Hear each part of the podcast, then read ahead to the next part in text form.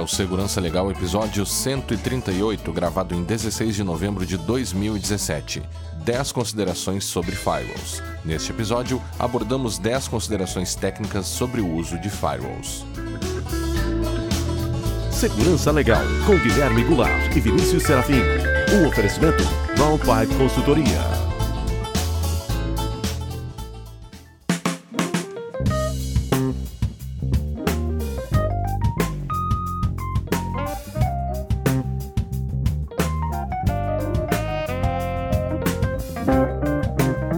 Sejam todos muito bem-vindos. Estamos de volta com o Segurança Legal, o seu podcast de segurança da informação e direito da tecnologia. Eu sou Guilherme Goulart e aqui comigo está Vinícius Serafim. Tudo bem, Vinícius? Como vai? Olá, Guilherme, tudo bem? Olá aos nossos ouvintes do Segurança Legal. Tudo ótimo, sempre. Lembrando que para nós é fundamental a participação de todos por meio de perguntas críticas e sugestões de temas. Para isso, estamos à disposição pelo Twitter, no arroba Segurança Legal, pelo e-mail, podcast segurançalegal.com, pelo Facebook, facebook.com.br segurança legal, YouTube, youtube.segurançalegal.com e também pelo iTunes. No Twitter, Vinícius, recentemente uh, passamos uh, o número de 3 mil uh, seguidores, ou seja, 3 mil pessoas interessadas em direito da tecnologia e segurança da informação, que é muito bom, né? Bem, então, uh, se você quer colaborar com o Segurança Legal, quer apoiar a continuidade do projeto, você pode agora. Uh, nós abrimos a nossa campanha lá no Apoia-se, no apoia.se barra segurança legal. E para uh, ajudar, basta acessar lá, escolher a sua forma de apoio e verificar as recompensas, inclusive, eh, que nós fornecemos para os apoiadores. Inclusive, Vinícius, uma das recompensas é a citação do nome dos agradecimentos aqui no episódio, né? Sim, sem dúvida. E nós temos vários a agradecer dessa vez. Uh, modalidade Insiders, nossos insiders, o Hamilton Justino, o Cristiano Borges, o Christian Franzen, o Eduardo Becker, o Pedro Freitas e o Theo Costa. Os nossos colaboradores, Alexandre Araújo, Jefferson Macedo, Leonardo Andrade. Os nossos participantes, o Alexandre Rajihara, o Amande Rolim, o Anderson Silva, Augusto Catanhede, Augusto Matos, Diego Xavier, Eric Frucchi, Fábio Savella, Felipe Rosélio, Guilherme Donato, Guilherme Pedroso, Paulo Júnior Lima, Rafael Sabe, Rodrigo Soares, Rubens Padovese, Vinícius Lima, Ivane Júnior. Então, todos esses e mais todos os nossos apoiadores ajudam a trazer o segurança legal para você que está ouvindo neste momento. Seja Muito obrigado. no carro, em casa, no trabalho, na corrida. né? Então, É, muito, muito obrigado legal. a todos os nossos apoiadores. Obrigado, pessoal. Vocês são fundamentais para o projeto. Vinícius, temos também um sorteio agora que vamos fazer para o Natal. Ah, uma cortesia do nosso ah, ouvinte e participante Rafael Sabe, que gentilmente cedeu o livro para nós fazermos um sorteio, claro, sorteio entre os participantes do Apoia-se, né? Temos que Uhum. eh, também recompensá-los eh, de outras formas, né? Qual é o livro que o Rafael Sabe enviou para nós, Vinícius? O Rafael mandou o livro Red Team Field Manual. Então, Uhum. manual de campo do time vermelho. tá? É um, é, um, é um livro que eu já conheci, inclusive, eu tenho ele aqui. Ele, ele na verdade, é uma, é uma série de dicas né, de comandos e programas a serem utilizados em teste de invasão. Tá? Uhum. Ah, ele, apesar desse tipo de informação, ela, ela tende a ficar velha logo, né? Ela tende a ficar ultrapassada logo, mas as técnicas e as ferramentas que são indicadas nesse livro, elas perduram até o momento, tá? Uhum. É um livro que certamente traz uma série de informações relevantes para uso em pentest e para quem se interessa em saber um pouco mais sobre segurança de rede. Aqui tá o barulho do, do livro, ó. Tá sendo, sendo folhado aqui na minha mão. sendo folheado. Nós vamos bolar ainda o, a forma de sorteio, né? Vai ser entre os colaboradores, todos aqueles que, que efetuam o, o- o apoio lá no Apoia-se. E a gente vai dando mais maiores informações eh, no Twitter, no Facebook, mas já fica o aviso aqui, já vamos preparando. E aqueles que eventualmente querem participar do sorteio e não são colaboradores, estamos lá no Apoia-se contando com a sua visita. Bem, então para ir direto ao resumo de notícias, vá para 20 minutos e 40 segundos. E para ir direto ao assunto principal, vá para 43 minutos e 15 segundos. Mensagem dos ouvintes? Vamos lá. A primeira mensagem vem do nosso ouvinte e colaborador, Jefferson Macedo. Né? Sempre lembrando que Uh, os colaboradores uh, insiders, inclusive, podem enviar áudios né, com perguntas e considerações que a gente toca aqui no, no, no, episódio. O que, que disse o nosso amigo Jefferson, Vinícius? Nosso amigo Jefferson diz o seguinte: Olá, Vinícius e Guilherme, como vão? Vamos muito bem, Jefferson. Bem, Obrigado. Eu vou, eu vou bem, eu vou ótimo. Vai bem, Guilherme? o episódio sobre, sobre drones foi simplesmente. Eu vou ler como ele escreveu, tá? Fantástico. ah, que legal. Foi um episódio do baralho. Como ele escreveu aqui. Ótimo. É assim mesmo, do baralho. Até, até escutá-lo, nunca fui ligado a essa questão de drones e, para falar, falar a verdade, era algo que nunca me havia despertado interesse mas depois do episódio já cogito a compra de um drone, bem como de um, air, de um airsoft, para abater o drone vizinho tentando me espionar. Uh, alguns comentários. Sobre o que o Vinícius falou em ser pouco comum a utilização de um drone em pentest, isso está mudando e mudará ainda mais com os testes de segurança Red Team se tornando mais comum, comuns entre as empresas. Em um simples pentest, você tem um alvo definido, enquanto o que citei, dentro de limitações legais, claro, vale tudo. Compartilhe uma notícia que li há um tempo atrás sobre um treinamento de polícia holandesa, que a polícia holandesa faz com águias. Ah, eu vi isso aí. Eu vi inclusive um uhum. vídeo para bater uhum. drones, achei fantástico. Por fim, grande abraço a vocês e vida longa ao podcast. Tá? É, é, ele, ele deixou também, Vinícius, uma outra mensagem aqui do, do recentíssimo caso que ocorreu em Congonhas, que um ah, cara com sim. um drone parou Congonhas e, e aí foi até o pessoal no, no, Twitter comentou que timing de vocês, né? Falaram sobre drones e logo depois aconteceu um caso bem rumoroso aqui no Brasil. Então, é, o, Guilherme teve lá em São Paulo, em Congonhas. Ah, nem brinca. tá louco? Não brinca com isso. Não, cara, o Guilherme tá não louco. tem drone. Eu nem então... tenho drone. Quer dizer, ele tinha, mas ele perdeu o drone. perdeu. Perdeu o drone em Congonhas. É, não, não, que horror, que horror. Fico, não. Eu fico enjoado mexendo com drones. É, a questão é a seguinte. Uh, realmente, uh, o caso de Congonhas, e não foi o primeiro, tá? Uh, o, uhum. o, aeroporto de Heathrow, lá em, na Inglaterra, também foi fechado uhum. por causa de um drone. Então, é, com certeza nós teremos, vamos bem, falar bem mais de alguns outros casos aí que vão, vão aparecer. Uhum. E isso vai gerar, o, vai estragar um pouco o brinquedo, tá? Ou seja, vai fazer uhum. com que a gente tenha que ter um monte de legislação, um monte de coisa e fiscalização, blá blá, por causa do mau uso de drones que algumas pessoas vão fazer. É, foi, valeu pelo timing, né? Do, é, do não, episódio. foi ah, aquela, a tua ida a Congonhas foi perfeita. Vinícius, então muito obrigado, Jefferson. Valeu pela colaboração. O Rafael Sabe, nosso participante, e que colaborou com, com a doação do livro para a gente fazer a, a, o sorteio, ele também mandou uma mensagem aqui é, é, sobre os drones, né, Vinícius? Uhum. Ele diz aqui: Olá, professores. Devo dizer que o episódio 137 sobre drones entrou facilmente na minha lista de top 5. Opa, olha só, cara. Oh, que legal. Eu te falei, né, Guilherme, aquela pesquisa que tu fez, histórica, aquilo lá ia valer legal, mais né? do que o, as outras questões. Uh, apesar de extenso, o assunto foi muito bem coberto pelos senhores, um trabalho de pesquisa fantástico, como sempre gostaria de contribuir com algumas curiosidades sobre o assunto. Uh, nesse primeiro link, ele coloca o link lá para quem quiser ver depois nos, uhum, nos comentários, né? no. Uh, uhum. É explicado um pouco sobre os balões de balões bomba japoneses. Esses balões uhum. foram usados na Segunda Guerra e basicamente eram balões semelhantes aos mencionados no episódio, porém percorrendo uma distância gigantesca, do Japão à costa oeste, ao oeste dos Estados Unidos.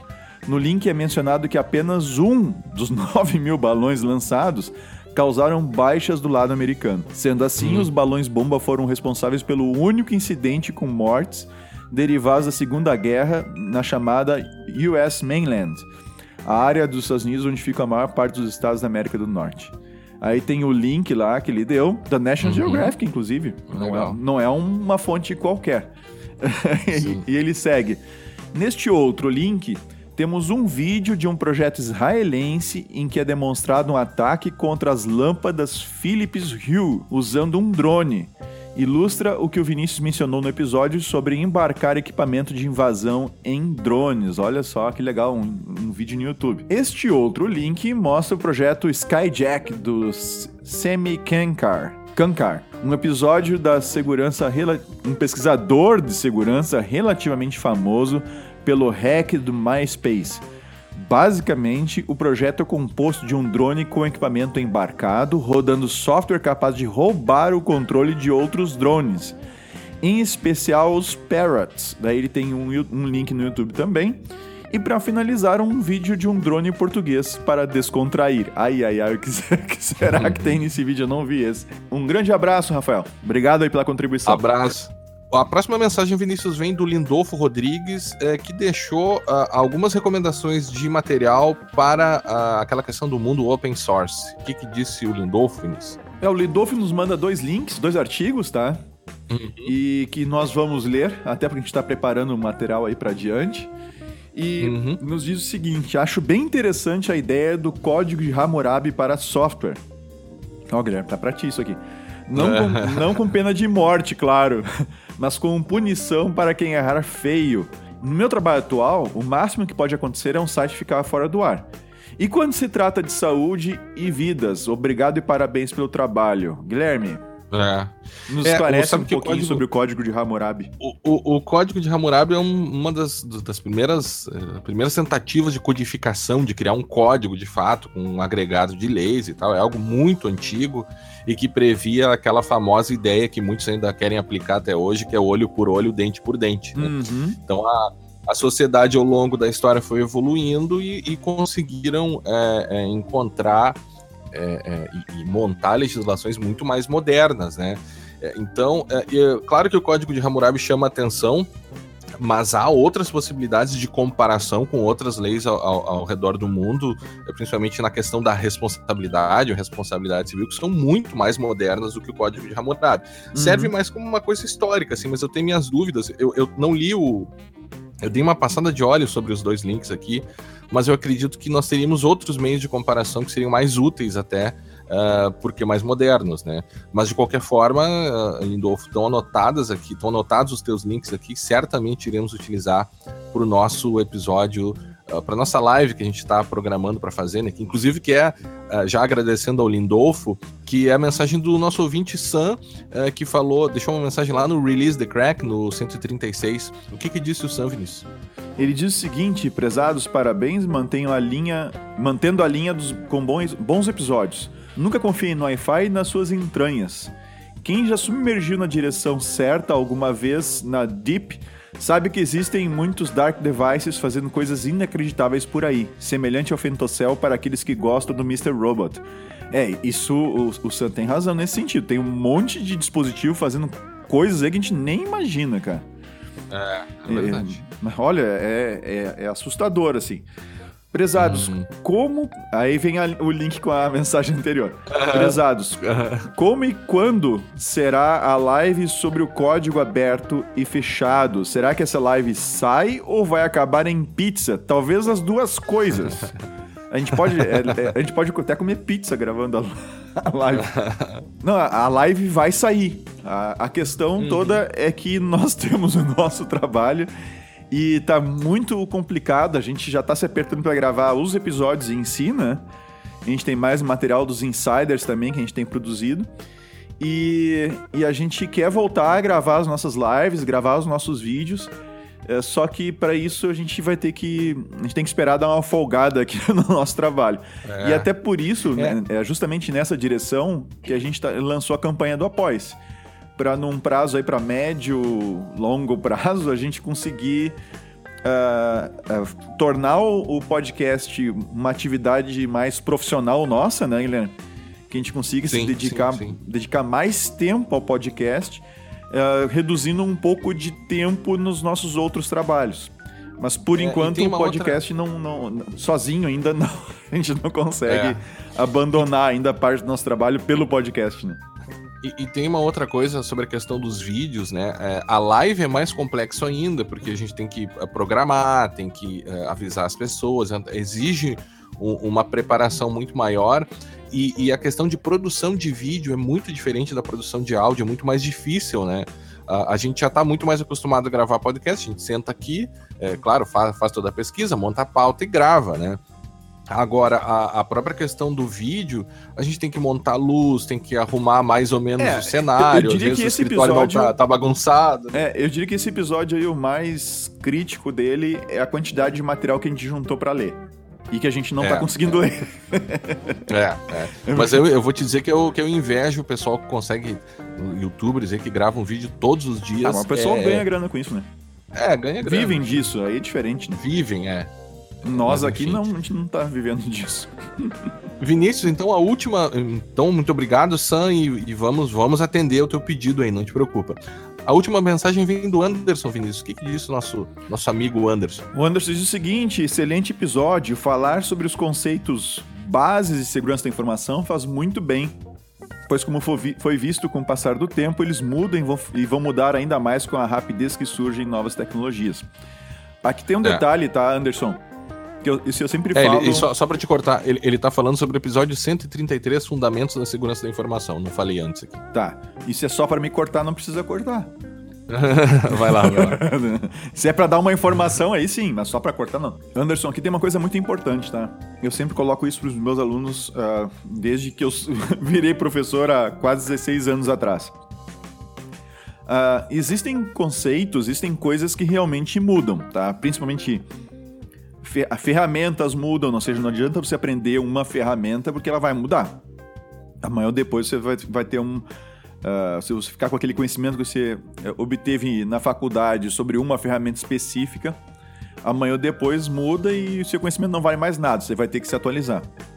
Agora, os conceitos, as bases fundamentais de qualquer área, e na segurança da informação e na tecnologia é assim, muito embora você vai encontrar mais uma força de mercado do que, de, do que uma coisa acadêmica de fato formalizada. Esse pessoal fica dizendo que os conceitos mudam e que vão são completamente diferentes e que não valem mais nada. Isso é balela, tá? Isso é bobagem. Uh, você, os conceitos fundamentais esses se mantêm. E os grandes erros que a gente vê sendo cometidos na prática, no dia a dia, por profissionais entre aspas, tá? Entre aspas, é, certificados na área e com grande experiência e não sei o que e tudo mais, é justamente esquecer os conceitos fundamentais. Tratam é, tudo é, mas, como mas... novo e esquecem que existe toda uma, uma base, um fundamento que trouxe, que levou até ali. E por ignorar essa base e fundamento, muitas vezes cometem erros grosseiros. Tá? Mas por, sabe que. Por, isso, por exemplo, o que a gente colocou no episódio, aquele do TCP/IP, viu, Guilherme? Sabe que eu acho que isso ocorre em, em todas as ciências. Claro, a gente está falando aqui sobre a, a, tecnologia, a segurança da informação. É, mas, ciência da computação. É, ciência da computação de forma geral, né? Mas com direito é a mesma coisa. Né? O pessoal, no direito, a gente chama essa, essas disciplinas introdutórias, né, mais de base, assim, a gente chama elas de propedêuticas é, que é um termo que tu pode usar em qualquer ciência, né? Típico do direito. É a base daquela ciência. É, usar palavras. Mas sabe que as propedêuticas são importantíssimas e o pessoal esquece muito. Eu também na graduação, é, e, a, e, a, gente trata muito sobre isso na, na disciplina de Direito Civil 1, que é a parte geral do Direito Civil. Tá tudo ali, é uma das disciplinas mais importantes, o pessoal ignora, assim, e aí você vai adiantando o curso e cita alguma coisa das propedêuticas, e o pessoal fica meio que boiando, assim, então é, é, é fundamental para um bom advogado, assim como é fundamental para um bom uh, cientista da computação conhecer as bases da sua ciência, como é na medicina, como é na veterinária, como é na engenharia e por aí vai, né? Não, Exatamente. Não e existe, um, existe muito essa ideia na nossa área, principalmente, de que o, o que existe hoje amanhã não vai valer mais nada. Aqui muda uhum. tudo. Não é assim. Tá? E, e ele continua. Aqui fica uma singela sugestão. Talvez um episódio ou uma série de episódios a respeito de políticas e normas vigentes no Brasil. Ó, Guilherme, Isso é pra ti. É, a gente, a gente tem um, um episódio pré-preparado aqui sobre, uh, mais na questão, uh, a gente falou sobre os fundamentos da segurança na área da ciência da computação, uhum. e a gente tem um fundamento de segurança na área do direito, ou seja, o que que faz, e quais são as normas gerais, né, são muitas, não dá para falar sobre todas, mas uh, quais são as normas gerais que fundamentam, que obrigam alguém a se comportar de determinada forma no âmbito da segurança da informação. Então, em breve a gente vai gravar um, sim, com essa tua sugestão, Anderson. Perfeito. E ainda diz obrigado pela dedicação de vocês ao podcast. E a cada novo episódio eu fico mais empolgado com a área. Olha só que legal, ah, Anderson. Legal. Muitíssimo obrigado. obrigado. obrigado um forte abraço para ti. Abraço, Anderson. Bem, então vamos, se você não ficou sabendo o que aconteceu na última quinzena na área de segurança da informação e direito da tecnologia, vamos ouvir o nosso amigo Fábio Assolini com o resumo de notícias.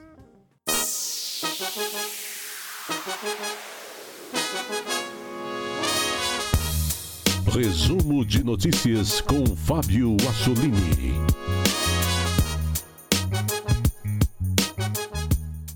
Nesta edição, biometria do iPhone 10 é burlada. Um milhão de downloads de WhatsApp falso. Os perigos do hardware barato. Paradise Papers. Vault 8, as rapidinhas da quinzena e a história do Mimikatz, entre outras notícias. E vamos a elas. Biometria do iPhone 10 é burlada. Olha, começamos essa edição do resumo de notícias comentando sobre o novo recurso de biometria utilizado nos novos smartphones da Apple. O iPhone 10, lançado há poucos dias atrás, traz aí um novo recurso de biometria. A Apple é bastante inovadora nessa área, foram os primeiros smartphones aí a adotar, por exemplo, um leitor de dedo, né? um leitor uh, de fingerprints para uh, desbloquear o aparelho e a Apple agora inovou no seu iPhone 10 trazendo aí o recurso chamado Face ID que usando a câmera frontal do aparelho faz a leitura da face do usuário e com isso desbloqueia o aparelho, né? No lançamento a Apple deixou claro que este recurso ele é bastante seguro, é, mas a Apple deixou claro que ele pode ser burlado por irmãos gêmeos, que claro tem a aparência muito semelhante. A Apple deixou isso claro no lançamento. Muito bem, passado alguns dias aí do lançamento do iPhone 10, surgiram vários usuários no Twitter reportando situações muito engraçadas é, onde uh, ficou claro que esse reconhecimento biométrico ele não é perfeito.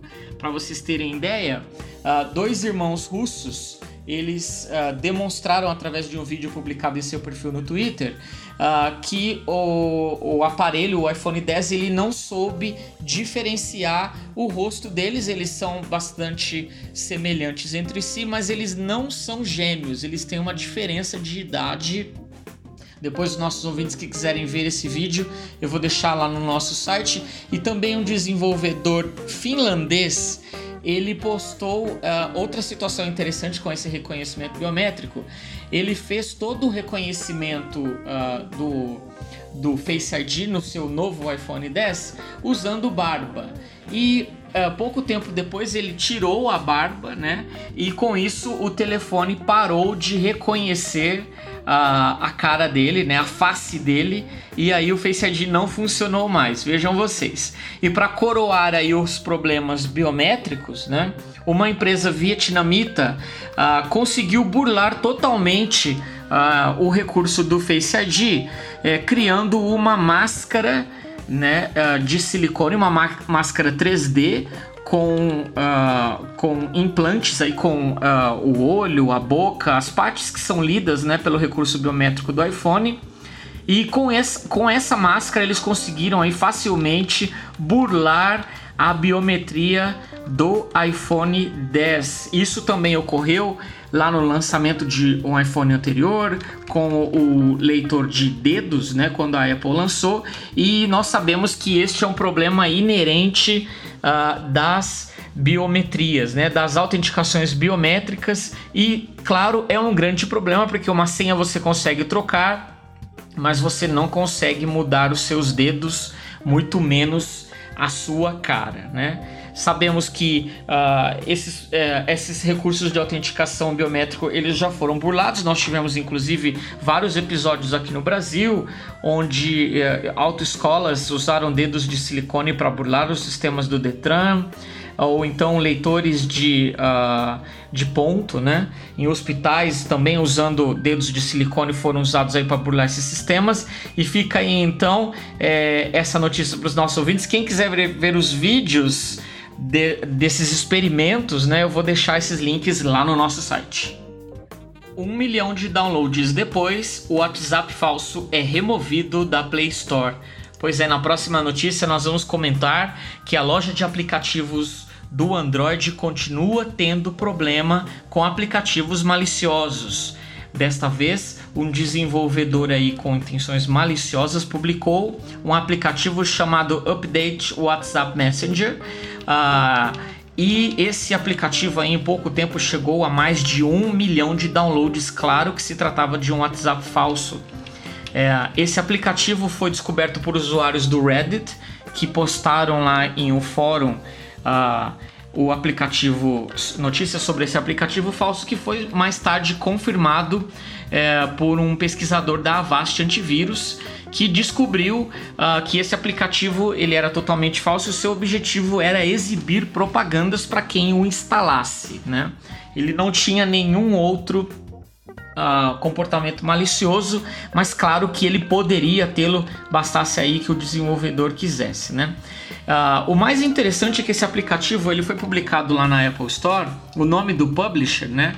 O nome do desenvolvedor do aplicativo é sempre algo que a gente deve verificar antes de baixar um aplicativo lá na loja do, do Android. E ele conseguiu a façanha de uh, publicar com o mesmo nome de desenvolvedor uh, do WhatsApp verdadeiro, né? Lá no, no, no, fornecedor do aplicativo aparece como WhatsApp Inc. de Incorporation, né? E ele conseguiu essa façanha publicando com esse mesmo nome, porém usando um caractere Unicode no lugar de uma das letras. Vejam vocês. E isso, claro, possibilitou aí que na hora de você ver ah, o escrito nome do, de quem publicou o aplicativo aparecia lá como o WhatsApp verdadeiro, né? Ah, esse não foi o único aplicativo malicioso é, encontrado é, é, nesse incidente, né? Um outro aplicativo falso do Facebook Messenger foi também encontrado na loja e ele tinha, vejo vocês, mais de 10 milhões de downloads. Portanto, você que usa Android, fique ligado na hora de baixar aplicativos. Os perigos do hardware barato. Fabricante chinês vendia teclado com keylogger instalado. Vejam vocês, na próxima notícia nós vamos comentar acerca de um fabricante chinês chamado Mantistec, uh, que vendia aí, que vende aliás, uh, modelos de teclado barato, né? Especificamente aí um teclado uh, modelo GK2, que é um teclado bem barato, vendido por esse fabricante. Pois bem, usuários descobriram que este é, teclado é, para ser instalado e para ser usado no sistema, haveria aí, claro, a necessidade da instalação de um driver, que é comum uh, com todos os drivers para que eles funcionem no seu sistema.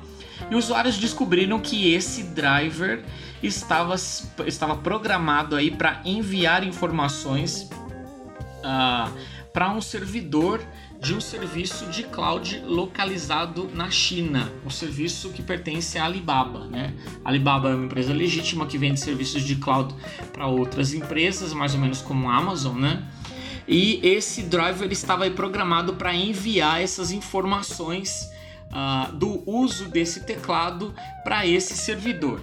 É, muitos usuários aí no começo uh, dessa notícia, quando essa notícia saiu, ficaram preocupados que o conteúdo que eles estavam digitando uh, seria enviado para esse servidor, mas na verdade, depois de uma investigação melhor, descobriu-se uh, que os dados enviados não, não era exatamente o que você digitava, mas sim a quantidade de vezes que cada tecla é pressionada.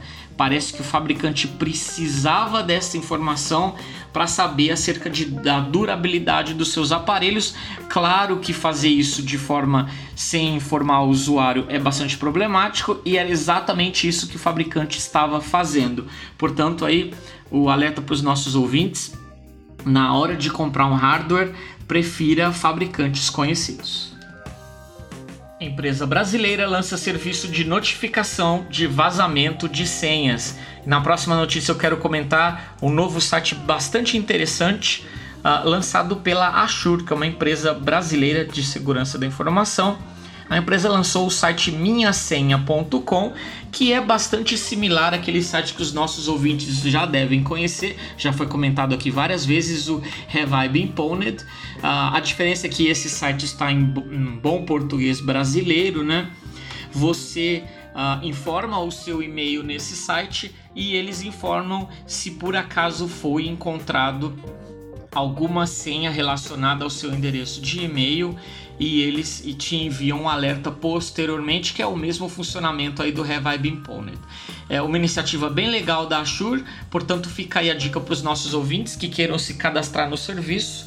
É, esse tipo de uh, serviço acho que é bastante útil porque, como nós sabemos, esse tipo de, de vazamento de dados são incidentes cada vez mais comuns. Bug afeta a moeda virtual Ethereum, congelando ativos. Essa é para os nossos ouvintes que investem em moeda virtual. Provavelmente depois do Bitcoin, o Ethereum é a criptomoeda mais valorizada e mais utilizada que existe atualmente. Mas olha, quem investe nessa moeda pode estar passando aí por grandes dores de cabeça. Uma grave falha nessa carteira virtual fez com que grandes volumes dessa moeda virtual ficassem congelados, ficassem bloqueados e inacessíveis aos seus donos.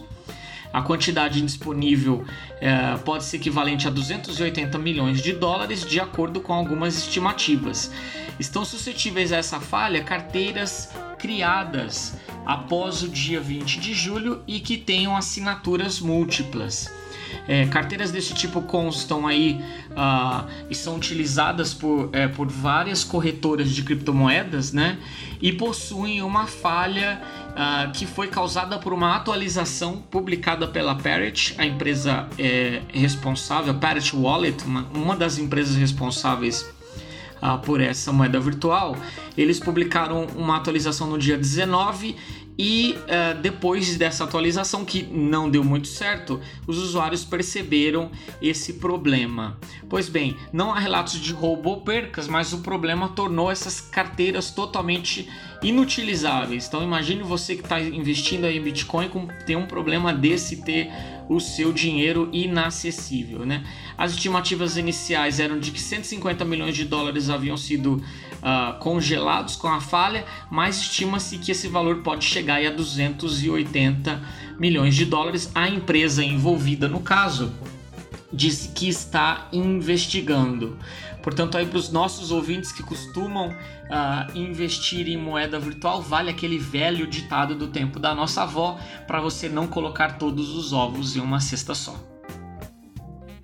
Paradise Papers mostra como empresas burlam o pagamento de impostos em paraísos fiscais. Olha, na próxima notícia eu quero comentar, isso foi é, bastante difundido aí na imprensa, sobre um grande vazamento de dados que é mais ou menos a continuação do Panama Papers, também tornado público ano passado.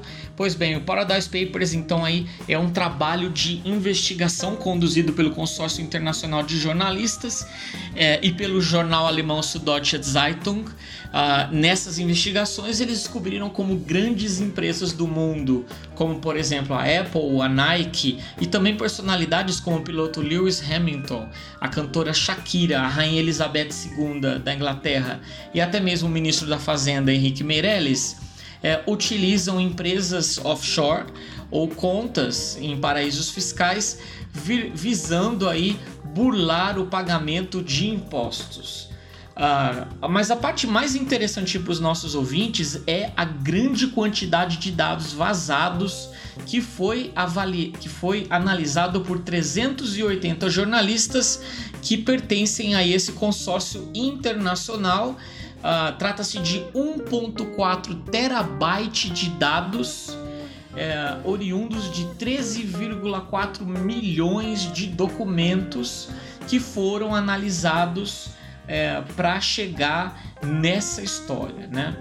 É, eu fico imaginando a, como uma quantidade tão grande de dados vazou né, de empresas uh, de várias empresas envolvidas, uh, no caso, como citado aqui na reportagem, Apple Buy, Asiatic Trust e outras empresas aí que fornecem esse tipo de serviço para seus clientes, a abertura de contas em paraísos fiscais. Os ouvintes que quiserem ver a história uh, completa é, é, algo bastante interessante aí sobre a privacidade de dados nos dias modernos. Eu vou deixar o link lá no nosso site. Mitigações ao DDE, falha que afeta o Microsoft Office.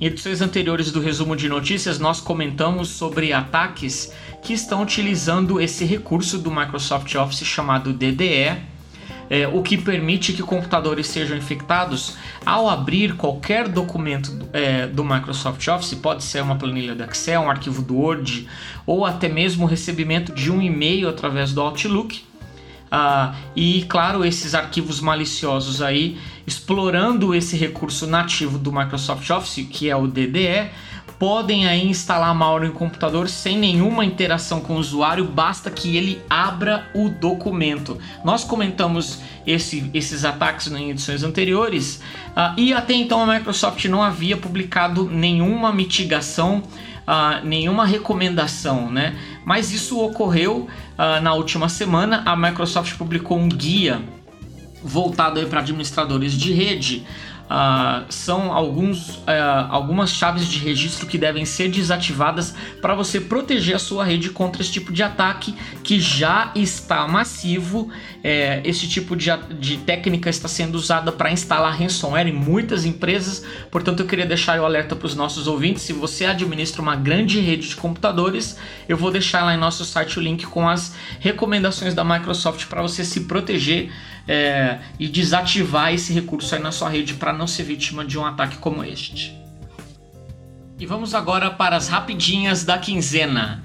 Você instalaria um aplicativo para poder usar um banheiro?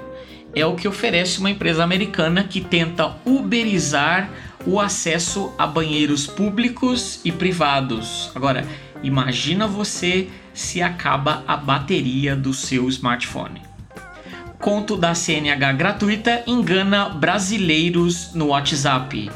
Backdoor é encontrado em smartphone chinês OnePlus. Sites do governo brasileiro são infectados com mineradores de moedas virtuais. Google corrige a vulnerabilidade crack em sistemas Android. Google conclui em estudo o que todos nós já sabíamos. O Brasil é o país mais atacado por phishing no mundo. Os links para essas notícias estarão em nosso site. Vault 8 e os ataques ao Microtik. Na próxima notícia eu quero comentar é, sobre uh, o site Wikileaks que iniciou na semana passada a publicação de novos vazamentos uh, chamados Vault 8, que seria a continuação do já comentado aqui Vault 7, que são uh, documentos vazados da agência de inteligência americana, a CIA, onde o site Wikileaks aí publica uma documentação, publica documentos relacionados a várias ferramentas de ataque utilizadas pela agência uh, norte-americana. O primeiro código-fonte publicado pelo Wikileaks é, foi aí do Hive, que é um software usado Uh, na infraestrutura de controle dos programas de cyberespionagem da CIA. O Hive ele é instalado em servidores e também em roteadores uh, infectados ou alugados uh, aí nas operações de, uh, de espionagem da CIA, visando aí capturar tráfego de vítimas, né, ou eh, de quem está sendo investigado pela agência, né. Mas o mais interessante aí eh, nesse caso é que um dos alvos prediletos do Hive e, desse uh, programa do, uh, que foi publicado pelo o Vault 8, é que um, um dos alvos preferidos do Hive são uh, os roteadores da MikroTik, que nós sabemos são muito populares aqui no Brasil, especialmente pela grande pela uh, grande volume, o grande, uh, uh, o grande número de provedores via rádio existentes aqui no Brasil que utilizam o microtik nas suas operações diárias, né? De acordo, de acordo com estatísticas de uso né, do, do microtik, o Brasil é o país com maior número de instalações desses roteadores no mundo. São mais de 205 mil roteadores da Microtik sendo usados aqui no Brasil, de acordo com o Shodan. Uh, o Brasil é o primeiro colocado aí, seguido por Indonésia, Rússia, China e Irã. Esse tipo de esse tipo então de roteador de equipamento de rede é bastante popular aqui no Brasil e claro que isso foi um atrativo aí para a agência de inteligência. É, outro fator interessante também publicado uh, pelo Wikileaks é o fato de que dois servidores de comando e controle dessas pragas utilizadas pela CIA estavam hospedados aqui no Brasil. Os nossos ouvintes que quiserem saber mais detalhes, os links estarão no nosso site. E ainda falando sobre agências de inteligência americana, eu queria deixar aqui uma sugestão de leitura para os nossos ouvintes. Essa semana o New York Times publicou um longo artigo bastante detalhado sobre como os vazamentos de dados e as ações uh, dos Shadow Brokers afetaram a agência de inteligência americana NSA. O artigo é bastante completo, bastante detalhado. Eu vou deixar o link para os nossos ouvintes que quiserem ler no fim de semana. É uma notícia, é, trata-se daqueles longos artigos publicados pelo New York Times, bastante detalhados, que mostram uh, como a NSA foi impactada por esses diversos vazamentos que ocorreram, tanto do Edward Snowden como outros que ocorreram depois, e como isso impactou é, as agências de inteligência do governo americano. Então, essa sugestão de leitura eu vou deixar o link lá em nosso site. A história do Mimikatz, o canivete suíço dos ataques cibernéticos. Eu quero terminar essa edição com outra história bastante interessante publicada pelo site Wired. Trata-se da história do Mimikatz. O Mimikatz é uma ferramenta de hacking bastante popular, usada aí uh, em quase todos os ataques uh, os ataques de espionagem no mundo e também mais recentemente por famílias de ransomware, como nós vimos recentemente o WannaCry e também o NotPetya, usaram essa ferramenta para fazer movimento lateral na rede e com isso infectar computadores uma vez uh, adentrada, adentrado na rede, né? Essa ferramenta aí é usada uh, para fazer o famoso patch the hash e aí se movimentar capturando senhas dos usuários Uh, e, claro, fazendo aí o estrago, né? Uh, o artigo publicado pela Wired conta a história do desenvolvedor francês Benjamin Defi, que foi uh, o inventor dessa ferramenta e como ele, ele foi misteriosamente contactado por agentes russos Uh, enquanto ele estava apresentando em conferências de segurança na Rússia, que uh, na época da abordagem queriam o código-fonte da ferramenta dele e, mediante esses incidentes, ele resolveu publicar o código-fonte do Mimikatz, que hoje é uma ferramenta open source, qualquer um pode baixar o código-fonte, modificá-la e usá-la. O artigo conta também como a Microsoft reagiu aos diversos reportes. Uh, do desenvolvedor relacionado a esses problemas e como o Windows tem melhorado o gerenciamento de senhas de usuários na memória do Windows. Então essa leitura recomendada eu vou deixar o link lá em nosso site. Muito obrigado por sua atenção.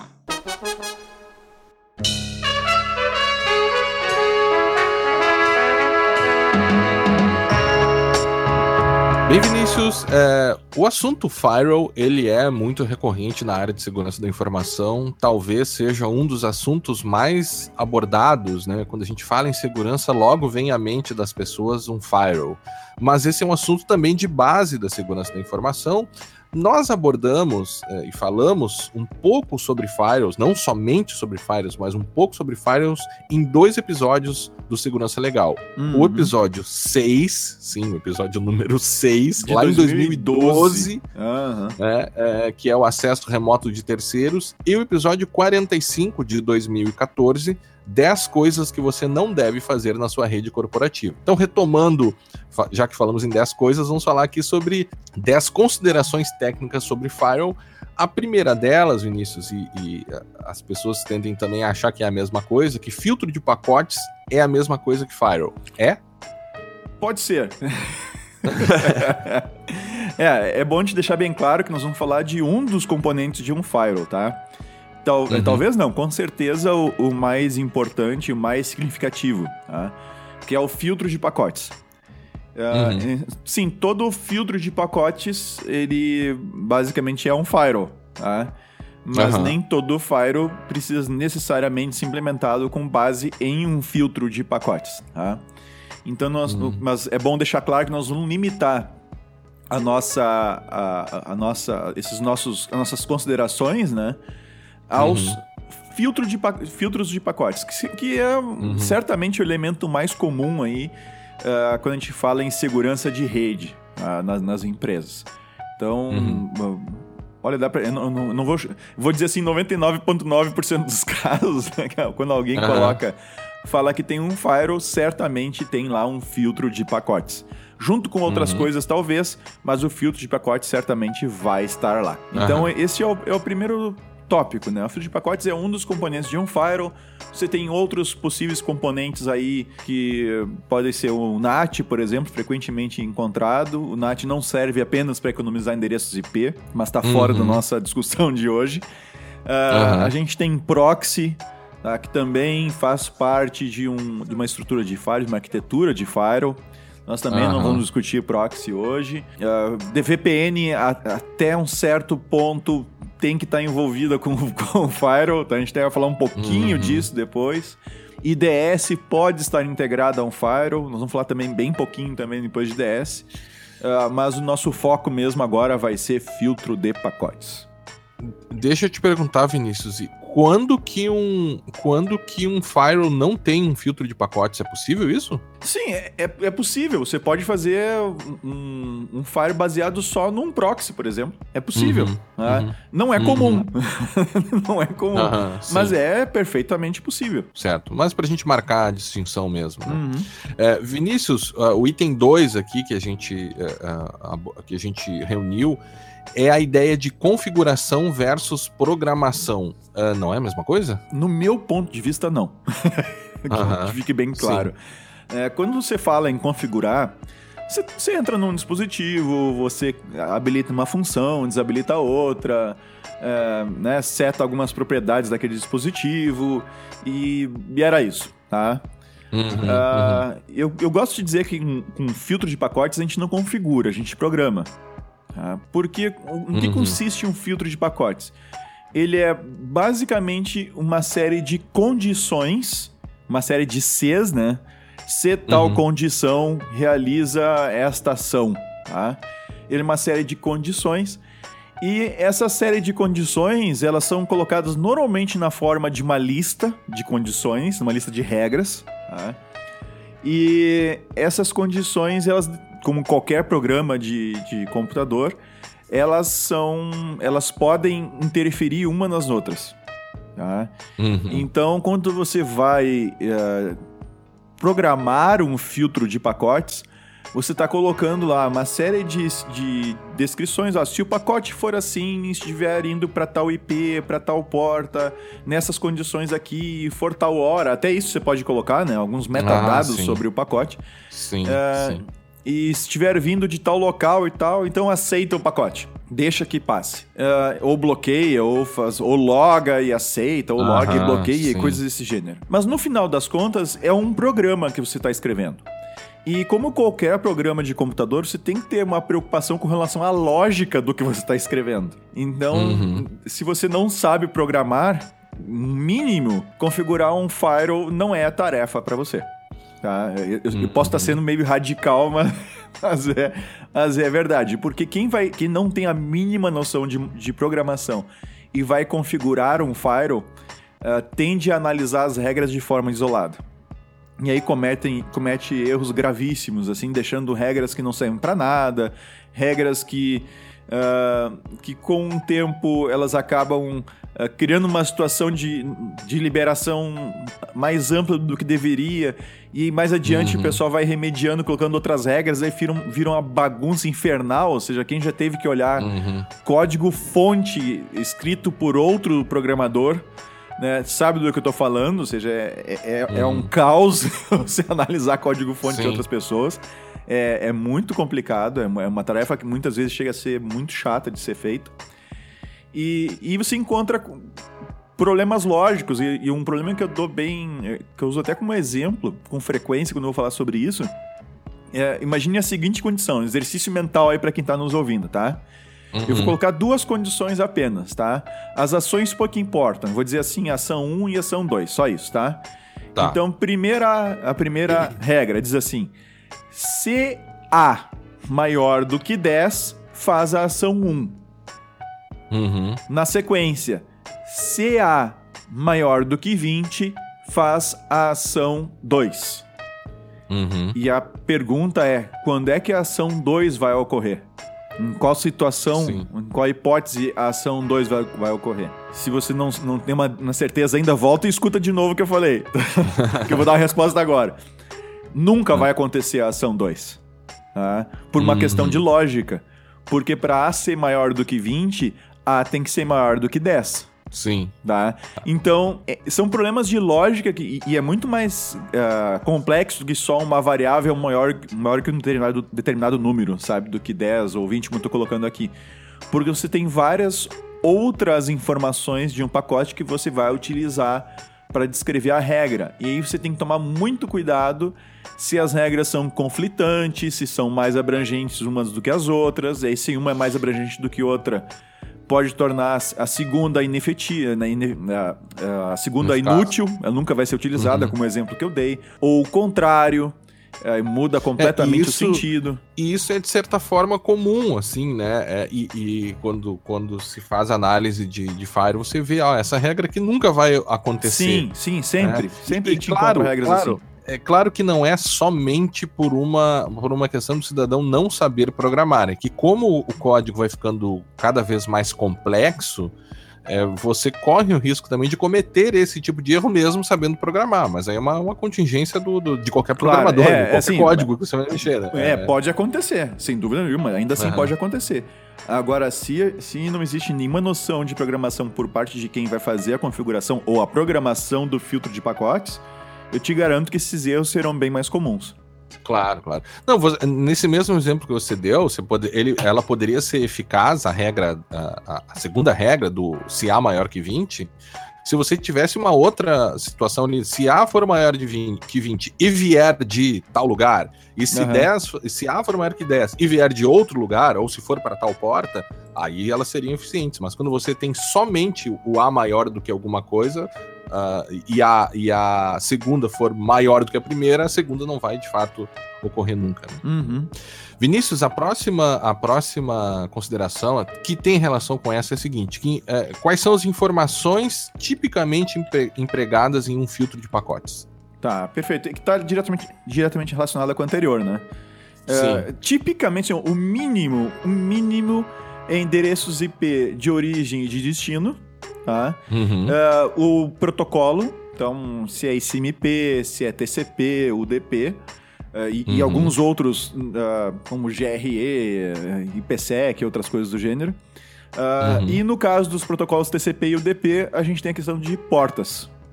Tá? A gente tem uhum. uso de portas de origem e destino. Mas, repito, isso é o mínimo, isso é o básico tá? Uhum. Porque você tem uh, outras informações como os flags do TCP, do protocolo TCP. Você tem uhum. flags também e, e, e características do, dos cabeçalhos do DP, do IP também. Uh, dependendo do, do, da solução de, de filtro de pacotes que você está utilizando, você pode ter acesso a outras informações inferidas, ou seja, metadados, né, a respeito do que não estão nos pacotes em si, uhum. mas você consegue inferir é, ou, ou, mesmo é, gerar algum, algum correlaciona correlacionamento entre eles. Então, uhum. é, para se fazer essa programação que a gente estava falando no item anterior, você tem que necessariamente conhecer os protocolos em profundidade. Tá? Você tem que Uhum. conhecer E aí a gente invoca o episódio do TCP, né? isso, que é o número. 135, o que os olhos não veem. Ah, o episódio 135, perfeito. Então, ah, exige esse conhecimento ah, sob pena da pessoa realmente não conseguir estabelecer as condições. Tá? Então, Claro. quando a gente diz. Não, é um exemplo simples, né? Os- o- o- se você ignora o TCP, a diferença entre TCP e UDP, ou não sabe, ou acha que é a mesma coisa, a sua Já é um problema por si só. né? É, é, já é um problema, exatamente. Já é um problema por si só. É, o que eu coloco não é só no TCP e UDP, que é de transporte, né? Não, você tem que entender.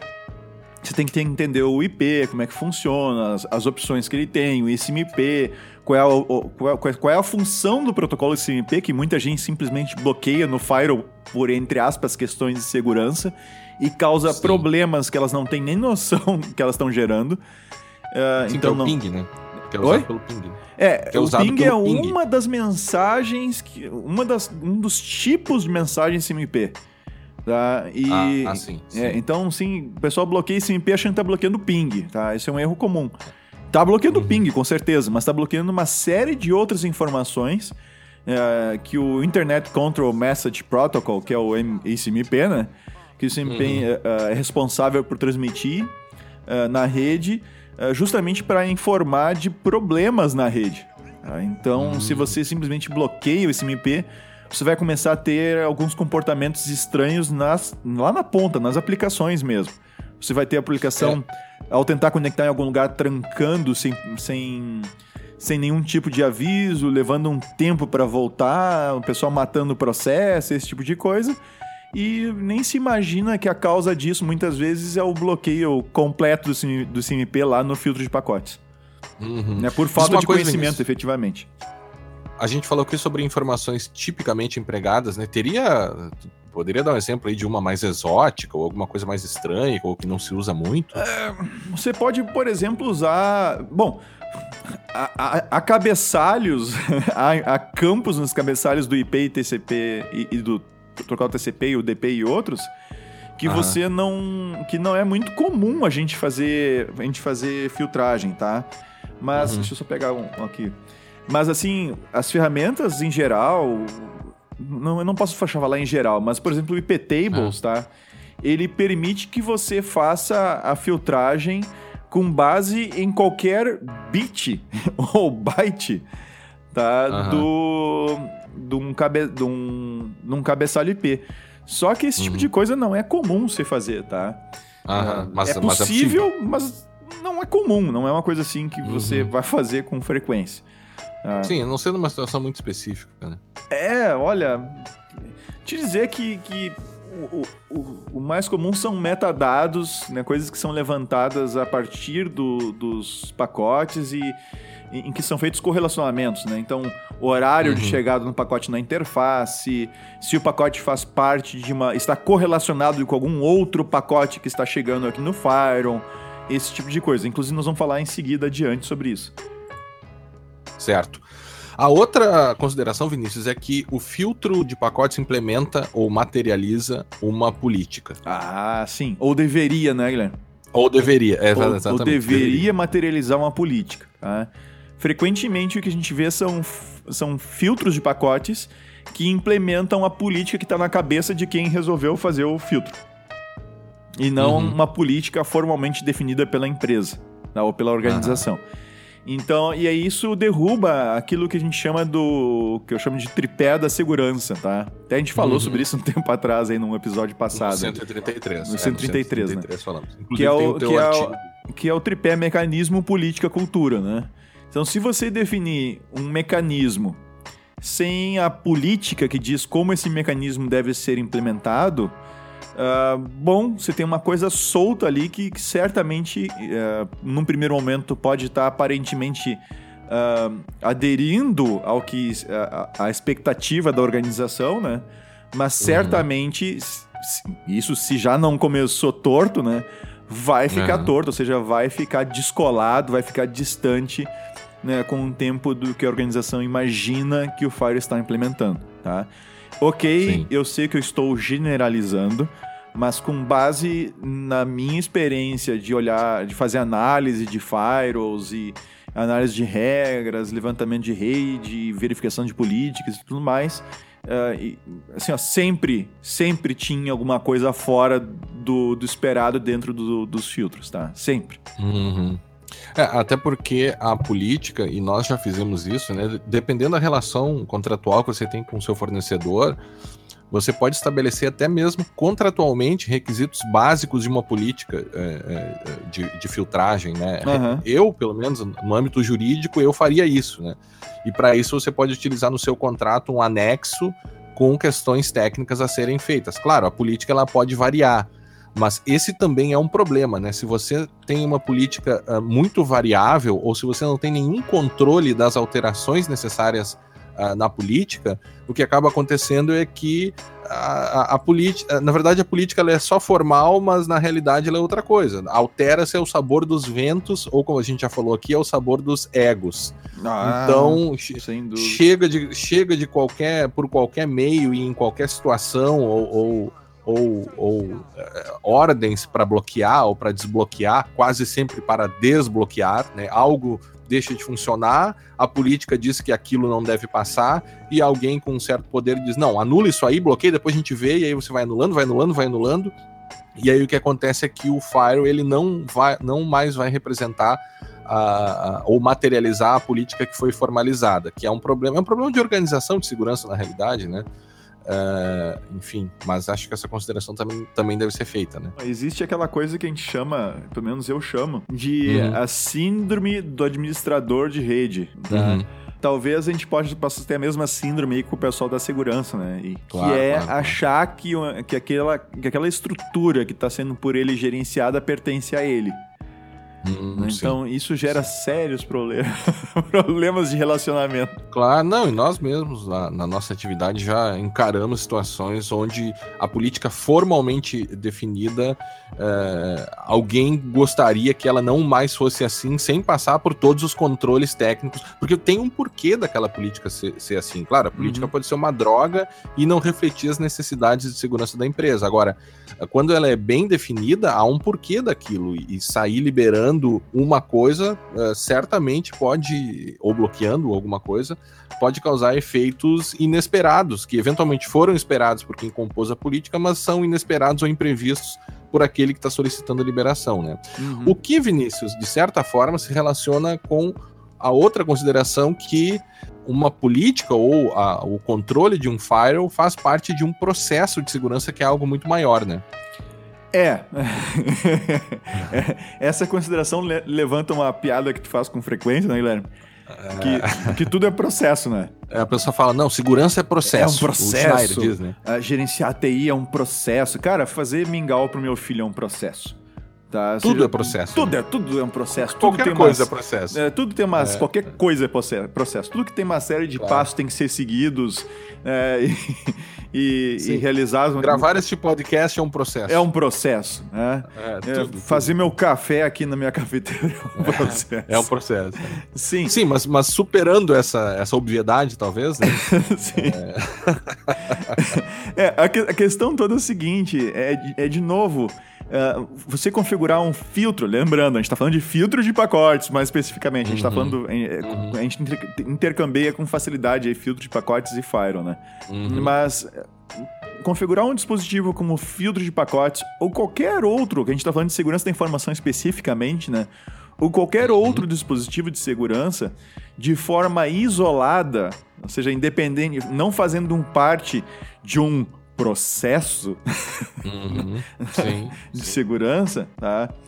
Você vai, vai, vai correr o risco de você ter ações que, que deixam gaps, buracos entre uma e outra, né? Que elas que não, uhum. coisas que não, que não cobrem né? todo o espectro de, de a disposição que você acha que você está tendo e você acha que tem que se proteger. Você pode ter soluções que começam a interferir umas nas outras, daqui a pouco você não sabe qual, qual, quais das soluções é que está bloqueando o funcionamento de tal. Uh, de tal recurso, né? ou, uhum. ou, ou se acontece um incidente de segurança, você é pego de surpresa porque você achava que uh, o dispositivo tal, a solução tal devia fazendo tal, co tal coisa e não estava. Uh, então, Sim. você começa a ter. Dá, dá pra... se, não, se você não contextualizar o uso dessa eh, desse mecanismo de segurança junto com os outros mecanismos de segurança na busca de um nível de segurança, num processo, né? É, por um, uhum. nível de segurança uh, uh, previamente planejado, você vai começar a tirar para tudo quanto é lado. É isso que vai acontecer. E aí você vai ter uma série de iniciativas isoladas entre elas. E você pode ter, dá para usar o exemplo do proxy, né? Você, dependendo de como é a, a sua arquitetura, você pode ter algo bloqueado no firewall e liberado no proxy que não vai funcionar, ou vice-versa, né? Bloqueios e liberações em uma e outra, que dependendo da arquitetura, podem se anular, né?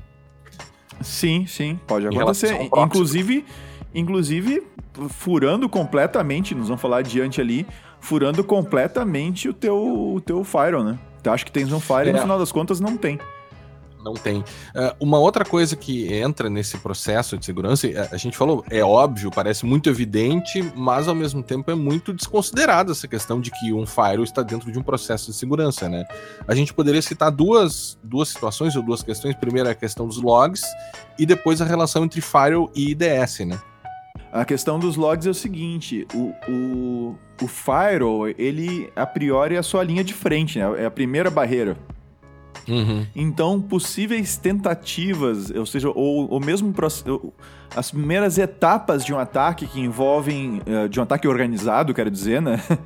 Eh, uhum. que envolvem levantamento de informações, um, um firewall pode te dar o primeiro alerta de que tem alguém batendo aí nas portas para ver no para ver se uhum. tem alguma coisa uh, o que está aberto o que que não está quais são as portas que estão sendo filtradas pelos, pelo firewall quais são as portas que não estão sendo filtradas e, e tem uh, serviços rodando nos seus servidores quais são as portas que não estão sendo filtradas né, e, no entanto, não há um serviço rodando. Todo esse tipo uhum. de informação é, é possível se levantar remotamente. E normalmente o atacante vai utilizar ferramentas automatizadas que uhum. vão dar a chance de você se dar conta que tem alguém tentando fazer alguma coisa ou tentando levantar informações a respeito do seu ambiente. Uhum. O, o, grande problema disso é que tem o que eu chamo de ruído na internet aí, que qualquer fire, qualquer coisa que você colocar na internet com um IP real e você começar a logar o que, o que bater ali na, no seu roteador, no seu equipamento, vai vir muito, assim, vai, vai vir uh, lixo de tudo quanto é canto, assim, tentativas de conexão na porta 22, na porta 80, e nisso e naquilo, naquilo uhum. outro, que não é alguém tentando atacar você uh, vamos dizer assim, de forma pessoal, né? Mas é, são, uhum. são atacantes escaneando a rede, quando não são robôs fazendo o trabalho legítimo de levantar o que está na internet, né? Mas são. Uhum. Podem ter atacantes procurando qualquer máquina que tenha tal serviço com tal versão que ele consegue explorar e invadir. Tá? Uhum. Então, esse ruído ele eu chamo de ruído porque você não você tem que estar seguro contra essas tentativas que só são as coisas mais óbvias que acontecem. E, e, no entanto não indica que você tenha que se preocupar mais adiante no sentido de tem alguém tentando invadir especificamente a minha organização tá são tentativas uhum. que você sofre eu sofro aqui eu sofro em casa e e não faz diferença nenhuma. Você tem duas questões aí, né? Primeiro é, é o, todo o problema que os logs remontam e aquela situação de são tantos logs que depois de um tempo a pessoa para de dar importância para eles quando uh, você tem muitos logs inúteis, né? Uhum, e é dúvida. possível fazer uma relação dessa função preventiva que você coloca por, pelos uh, que os logs podem cumprir com a própria ideia de um IDS, né? É, o IDS, o Intrusion Detection System, ou mesmo os, ou mesmo os IPS, Uhum. Uh, não raramente integrados com, com filtro de pacotes, né? Que são os Intrusion Prevention Systems. São uhum. o, o, IDS ele detecta e te gera um alerta, né? Detecta uma tentativa uhum. de invasão.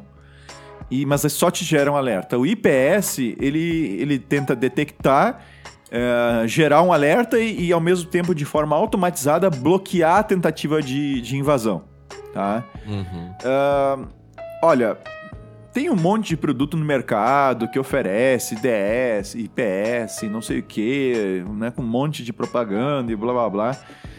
Mas te dizer que no final das contas, uh, o que eu já vi acontecer bastante é o pessoal botar um IPS e depois acabar desativando o tal do IPS. Por causa uhum. de uma coisa chamada falso positivo. Ou seja, quando uhum. ele resolve dizer que uma coisa, um, um acesso legítimo é um ataque. E aí. aí você tem todo tipo uhum. de problema. Tá? Uma, certa vez, um IPS eh, que tinha acabado de ser implementado numa grande empresa, ele entrou em ação uh, indicando que os acessos feitos pelas, uh, pelas filiais dessa empresa, tá? A empresa uhum. tem filiais no Brasil todo, uh, eram ataques. E como resultado, bloqueou. Bloqueou uhum. o acesso de todas as filiais. Result... E, e consequentemente, as filiais cheias de clientes não conseguiam receber, não, os, ca... os caixas não funcionavam no uhum. Brasil inteiro por causa do raio do IPS que teve que ser desativado. Tá? Uhum. Então é algo bastante delicado. Uh, eu diria que você deve ir para um IPS, para um uso de um IPS, ou mesmo de um IDS, depois que todo o resto dos mecanismos de segurança que você pode implementar e todos os procedimentos de backup, revisão, controle de configuração, etc., estejam uhum. claramente e muito bem implementados, tá? Aí eu perderia, Sim. investiria algum esforço, investiria algum recurso financeiro nisso. Lembrando que uh, o IPS ele é genérico, tá? E uhum. o problema mais crítico eu diria que estão nas aplicações que você tem dentro da empresa. Então, uhum. uh, por, exemplo, mais, por exemplo, mais vale para uma empresa, uma financeira, por exemplo, ter no, no seu próprio sistema algum tipo de monitoramento das transações que estão sendo realizadas, como os bancos fazem, por exemplo, tá? Uhum. E, e, ter algum bloqueio preventivo ou alerta preventivo, do que a mesma instituição investir de cara num IPS. Tá? Uhum. Então, é, é, mais uma questão de opinião, tá? Podem Sim. me criticar por isso, mas é a minha opinião. Vinícius, uma outra questão aqui são as diferenças entre os possíveis firewalls, né? Que seria o Fire Stateful e o Fire Stateless. Sim, aí é um outro esquema. Isso já, tá, já deveria estar superado, essa discussão, tá? Mas eu, uhum. eu trouxe de volta isso à, à baila porque uh, frequentemente a gente ainda, ainda vê esse erro sendo cometido, tá? Mas assim, o que é um firewall stateful e stateless? E, e, e notem, mesmo para quem não vai configurar, não vai fazer a programação de um filtro de pacotes, né? E de novo, a gente está usando firewall no lugar de filtro de pacotes, tá? Sim, sim, tá? sim. Então, mesmo que não vai, não vai fazer uma, uma programação dessas, uh, de repente pode ser interessante saber disso para que possa cobrar de um prestador de serviço ou numa discussão sobre segurança, numa mesa aí de reuniões, consiga uh, ter uma noção do mínimo necessário que tem que ter numa solução, tá? E essa questão de stateful e stateless é uma dessas coisas que são essenciais, tá? Uh, stateless é que nem o wireless, tá? É, assim como o wireless é sem fio, stateless é sem estado ou sem controle de estado. Stateful, a gente tem controle de estado. O que, que significa isso? Uh, o filtro de pacotes, ele. O filtro de pacote, pacotes stateless, ele analisa cada pacote que chega e que deve passar através dele de forma isolada, sem considerar um histórico, sem considerar o histórico de pacotes que já vieram antes dele e que porventura poderiam estar relacionados. Tá? Então, esses filtros eles, eles perdem em desempenho para os firewalls stateful, ok? E aí, uhum. e daí muita gente dizer que firewall só pode ser colocado entre a rede da empresa e a internet, não deve ser colocado entre as redes internas por, por uma questão de perda de desempenho. Claro, se o seu firewall for stateless e o equipamento que você for colocar o firewall, o filtro de pacotes a rodar, né? Olha, falando de novo, falei falha. Uhum, botar sim. o filtro de pacotes a rodar for, for ruim, Tá? Realmente o desempenho vai cair mesmo, tá? De verdade. E ah, mas o processador é um. Lá se é um i5 ou é um deca-core, um i7 deca-core. Não importa, quais são as suas placas de rede? Quais são os tamanhos dos buffers das suas placas de rede? Ah, então, tem uma série de, de coisas aí que comprometem a, a, a, capacidade de um filtro de pacotes aí, no, no, no, sentido de encaminhar pacotes adiante. E uma das coisas que acaba uh, de vez com a, com a capacidade, com a performance, o desempenho de um filtro de pacotes é o fato dele ser stateless ok? Uhum. Que ele tem que ficar percorrendo as regras dele o tempo todo e aquele velho probleminha de Uh, ah, a ordem das regras só importa por uma questão de se uma interfere na outra. Não, a ordem das regras também interfere no desempenho, tá?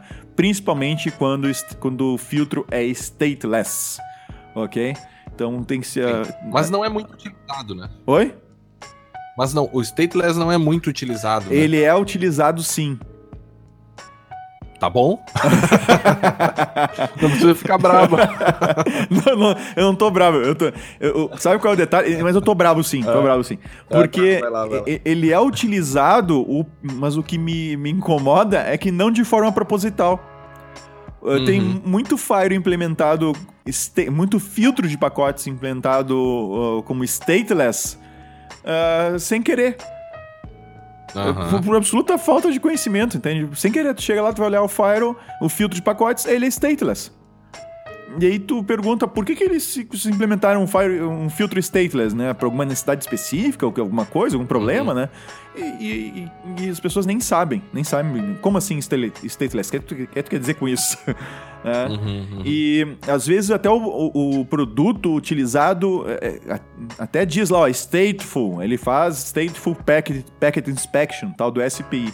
SPI. Uh, e, no entanto, quem programa o filtro não usa essa funcionalidade. Então, sem querer, uhum. sim, tu acaba encontrando, infelizmente, tu encontra muito filtro de pacotes stateless. Já o filtro stateful, né? Ele consegue, ele estabelece uma correlação entre o, o, o pacote que é recém chega na interface e o histórico de pacotes que já passaram pelo filtro e ele consegue então tomar decisões mais inteligentes, mais rápidas, inclusive, uh, sobre se um, um, pacote faz parte de, de, algo que já foi aceito ou não. Uh, uhum. Se aquela mensagem ICMP informando um erro está relacionada ou não a uma conexão TCP, por exemplo, ou envio de um uhum. outro pacote qualquer. Então ele consegue tomar decisões uh, de filtragem é, muito mais é, é, eficientes né? e eficazes. Então são, uhum. Sem dúvida nenhuma, dúvida nenhuma, ninguém deve, em, em sã consciência, implementar um firewall, um filtro de pacotes stateless. Tá? A não ser que tenha, lá sei eu, alguma necessidade, necessidade. muito específica uhum. que não permita o uso de um filtro stateful. Uma outra questão, Vinícius, que parece bem óbvia, é que é necessário saber como comprometer um filtro de pacotes, certo? É, na verdade, ao se fazer a configuração de um filtro de pacotes, você, a gente normalmente testa aquilo que deve funcionar. Né? Uhum. E aquilo que deve funcionar é fácil de ser testado. Ah, tem que estar tá liberado navegação para o pessoal da equipe não sei aonde.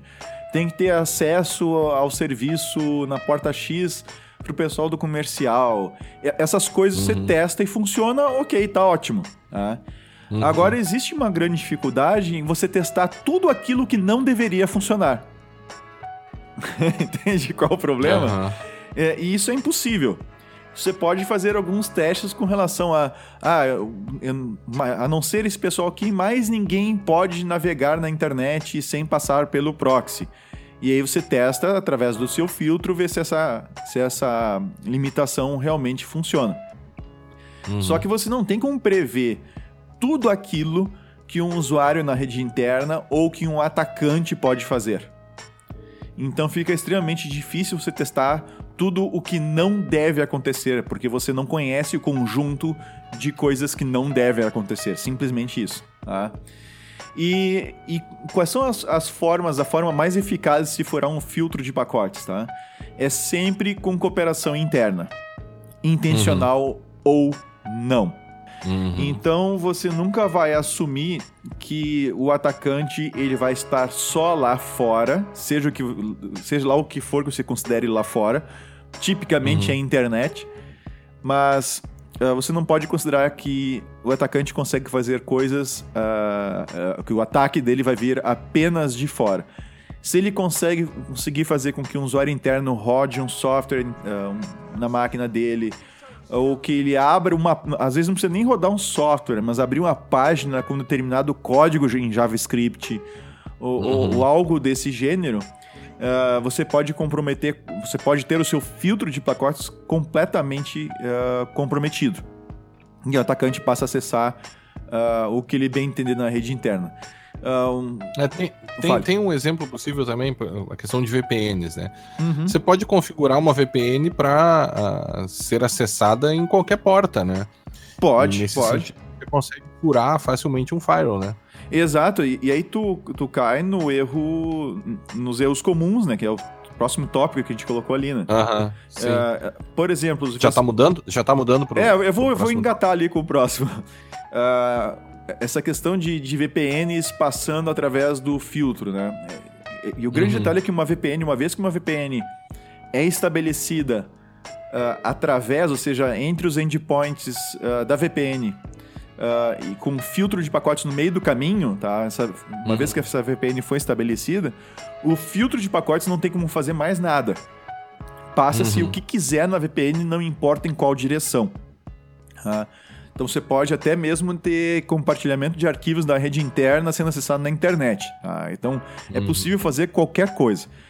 E um- uma duas formas muito comumente utilizadas para fazer essa VPN, uma delas é através de um proxy.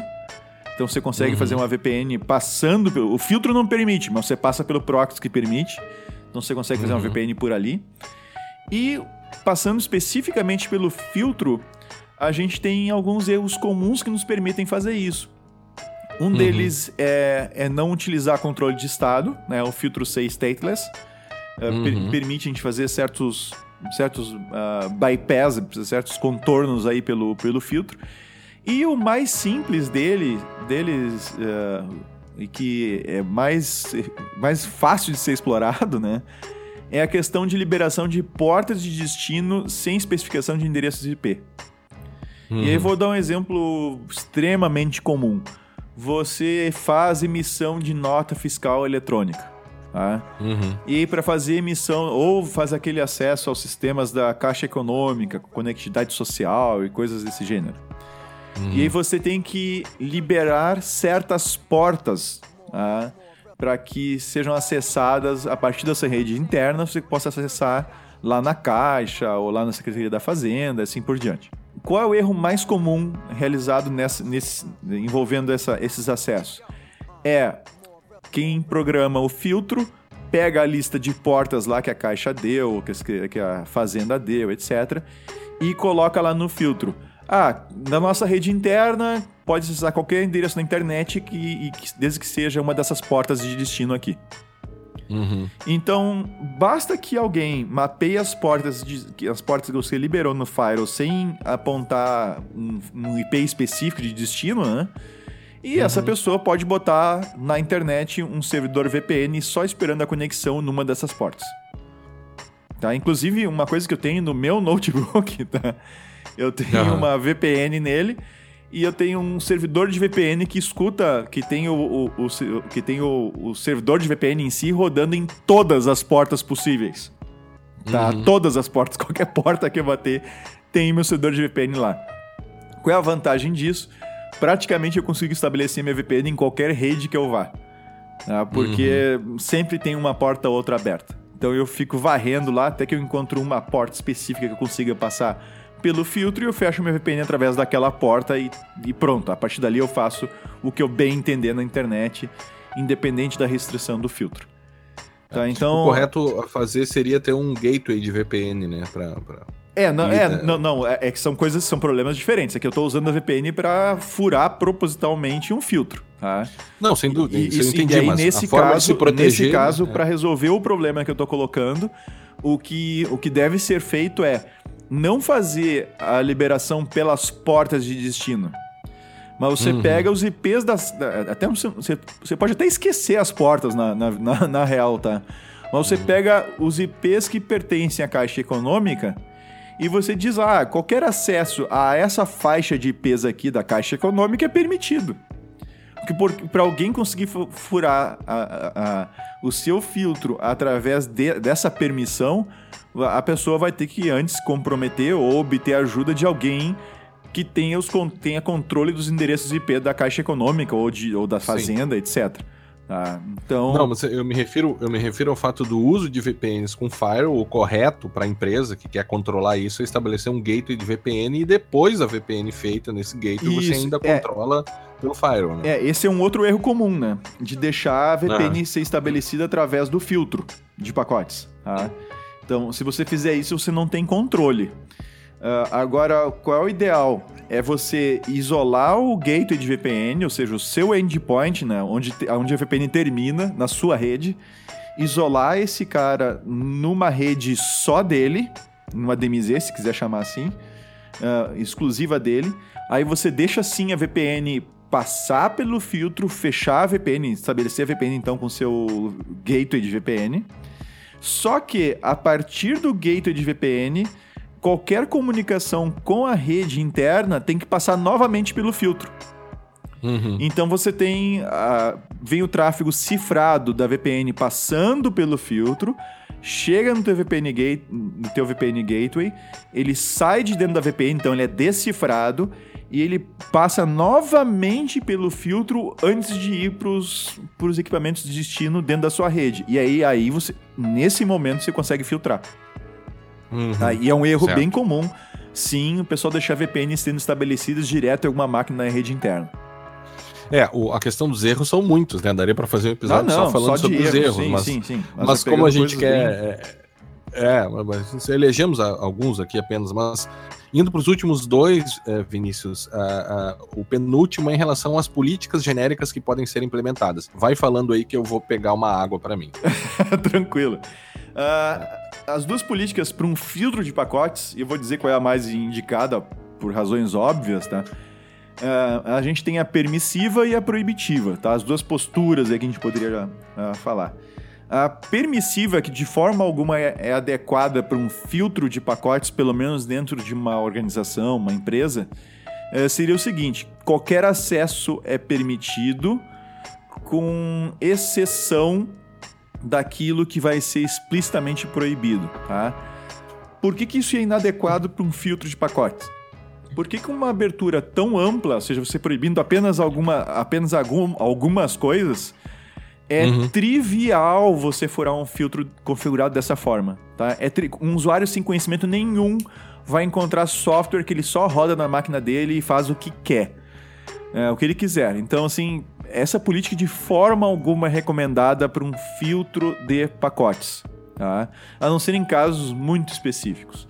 Ah, por exemplo, Vinícius, olha, eu, eu, eu defendo que numa Aham. universidade que tenha um curso de ciência da computação, por exemplo, ou outro assemelhado, eh, que pelo menos ah, o pessoal desse curso tenha acesso liberado. Não é o que acontece, tá? O pessoal tem muito medo de ataque, de que partam de dentro da instituição, esse tipo de coisa. E isso acaba limitando bastante as possibilidades de estudo e tudo mais dos, dos próprios estudantes. Na minha época, felizmente, isso ainda não acontecia. Não acontecia. Hoje acontece, tá? Então eu acho que dentro de uma universidade deveria ser permissiva aí pros, principalmente para os cursos, ou pelo menos para cade as cadeiras, nem para as cadeiras mais é isso, tá? Para as cadeiras de segurança, de redes e tudo mais. Ah, a política que eu acho que é mais. que certa. Acho não, é, é, é a mais adequada para um filtro de pacotes. A postura é a proibitiva. Você bloqueia absolutamente tudo, por default você bloqueia tudo e cuidadosamente, de acordo com, as com a política definida pela organização, libera aquilo que deve ser acessado. E cuidadosamente envolve você entender, sa- saber exatamente quais são as características do tráfego de rede, então origem, destino, portas, protocolos, etc., que você quer liberar. Quanto mais ahn, uh, específico você for, uh, mais seguro vai ser o seu filtro. Quanto menos específico você for, mais fácil vai ser de fazer o filtro, no entanto, menos seguro ele será. Certo. É, Vinícius, então, uh, indo para a última, a nossa última consideração deste episódio sobre a questão dos filtros de pacotes. É, e essa é bem, é bem interessante, assim, e, e algumas coisas são bem discutíveis nesse ponto, né? É, talvez seja um dos grandes problemas, uma das grandes questões é o peso do produto utilizado, ou seja, você optou por utilizar um, um produto comercial, né, um produto embalado, digamos assim, né, no sentido de, de, já pronto, ou você vai utilizar, ou deveria utilizar, um, um, uma solução aberta, enfim, IPTables ou alguma coisa do gênero. Qual é o peso dessas escolhas ah, aí? Cara, assim, ó. Primeiro que assim, tem que saber que não existe mágica, tá? Ah, uhum. que nós temos um Fire aqui, que é um produto 100% gerenciado e não sei o quê. No final das contas, vai ter que ter política, vai ter que ter alguém que saiba configurar esse negócio, é, vai, uhum. fazer a programação, desculpa, tô me traindo aqui, fazer a programação do filtro, que realmente tenha tempo, tem que ter alguém dentro da organização que tenha tempo de analisar as aplicações e ver realmente o que tem que ser liberado.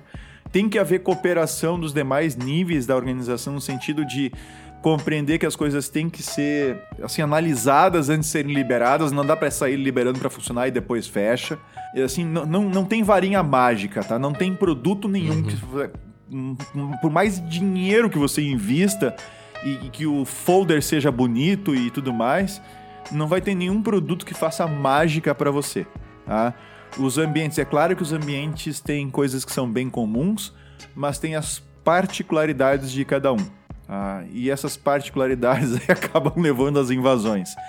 Então, o, o, que vai sim mudar de, uma, de um produto, uma solução para outra, é a, a possibilidade de os recursos gerenciais que você tem no sentido de ver como as coisas, como as regras estão implementadas, alguma visão de alguns relatórios que você pode emitir, facilidades na busca por logs e controle de mudanças, coisas desse gênero são extremamente úteis, tá? Mas não se enganem, simplesmente botar uma solução lá e configurar um monte de regra e esquecer ela, todas elas, não importa se free, se paga, ou, ou se cara, ou se barata, todas elas serão ruins. Agora, uhum. se você pegar uh, uh, e fizer o processo de uma maneira correta, adequada, com os cuidados que a gente está levantando aqui, pode ser um iptables free rodando num Linux lá, num equipamento, num bom equipamento. Uhum bem configurado. É. Ele, vai, ele pode ser tão seguro, ou até mais seguro do que uma ferramenta de 100, 200 mil dólares por aí que promete fazer milagres que, que não, na real não vai fazer. É, a questão aqui é, claro, você pode ter um equipamento muito mais robusto, né? E nesse ponto, um equipamento robusto pode te ajudar. Você não vai precisar comprar uma máquina ou alguma coisa do gênero, né? É, é na verdade, Mas... na verdade, isso você está falando de uma solução pronta, né? É, isso, é, isso. É, só que daí tem um engano aí que é o seguinte: muita gente acha que eu vou, eu vou montar um Fire usando o Linux com iptables, por exemplo, né? Ou vou usar uma solução com pfSense ou MikroTik, ou seja lá o que for, uma dessas soluções aí baseadas em BSD, Linux e tudo mais, e de custo mais reduzido, né? Que você vai pegar uhum. o software, vai botar, vai botar isso no equipamento qualquer e vai funcionar. Não vai. Uhum. Quer dizer, vai, mas. Uhum. Entende? Não, não, não adianta você querer. Vai, vai querer comparar, é uma solução aqui. O, o X-Wall aqui tem um, hum. tem um hardware muito melhor comparado com o desktop podre que o cara pegou para botar o PTBus em cima. É óbvio, né? Uhum. Então, é um conjunto claro, de claro. hardware e software. Uh, não é só uma questão de processador, como eu falei antes. As uhum. placas de rede têm que ser muito bem escolhidas, tem uma série de características delas que normalmente um usuário normal não vai ver, mas quem vai compor um Fire vai ter que ver, né, para conseguir fazer algo que tenha um desempenho aceitável. Então, essa história de que o X-Wall lá é melhor porque o hardware dele é melhor, ora, é só tu não montar um, um IP-Tables num hardware ruim, entende? Sim, sim. Não, é... e tem hardwares específicos para isso. E também. tem hardwares específicos para isso, exatamente. Placas de, de, rede, enfim. Uhum. É, bem. Bem, então, Vinícius e, e ouvintes, esperamos aqui ter é, é, coberto essa proposta de 10 considerações ou 10 coisas. claro, tem a questão de 10 coisas sempre chama bastante atenção, as pessoas querem, né? Ficam com uma certa ansiedade. Mas é um quais, reducionismo. Quais são as 10 coisas? Mas é um reducionismo. É um reducionismo, claro. É. É, aqui aqui é uma, é uma, é uma, foi uma escolha nossa mais para de forma abordar o assunto, porque tem coisas, faltaram uma série de coisas, né? No erros, na questão de erros comuns, tem muito mais coisa, daria para fazer um episódio só sobre erros comuns. Mas a gente espera que ter coberto de forma até mais simplificada mesmo, porque é, é uma lista, né, uma listagem, mas que possa de alguma forma ter contribuído aqui para que os nossos ouvintes tenham uma visão um pouco mais ampla sobre o problema e até sobre a nossa percepção sobre a questão e sobre o problema. Né? Perfeito, Guilherme. Bem, então nos encontramos agora no episódio 139 do podcast Segurança Legal. Até a próxima. Até a próxima.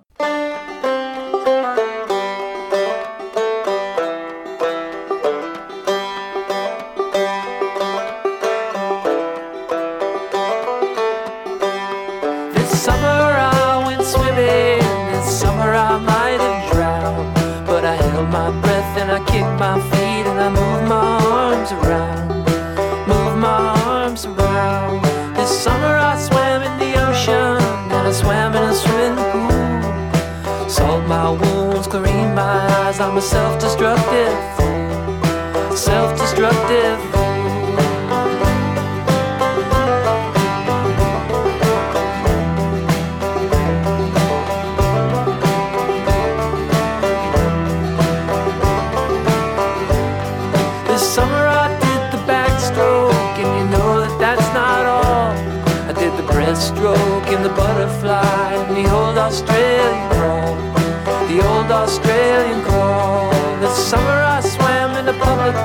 In a reservoir. At the latter I was informal, at the former I wore my suit. I wore my swimming suit, yeah.